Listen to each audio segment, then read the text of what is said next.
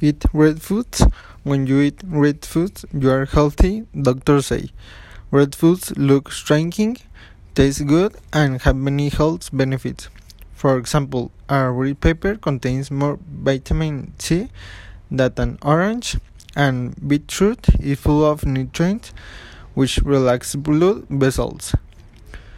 Juicy tomatoes are bursting with an antioxidant which reduces the risk of cancer and heart disease. So if you are going shopping today, stock up on red goodies. 2. Breathe through a straw. Do you ever wish you ever under less stress?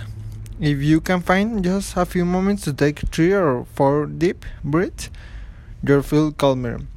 In an instant, surprisingly, this is even better when you breathe through a straw. If you practice this example exercise every day, you will really expand your lungs capacity. You'll also slow down your heart rate and lower your blood pressure.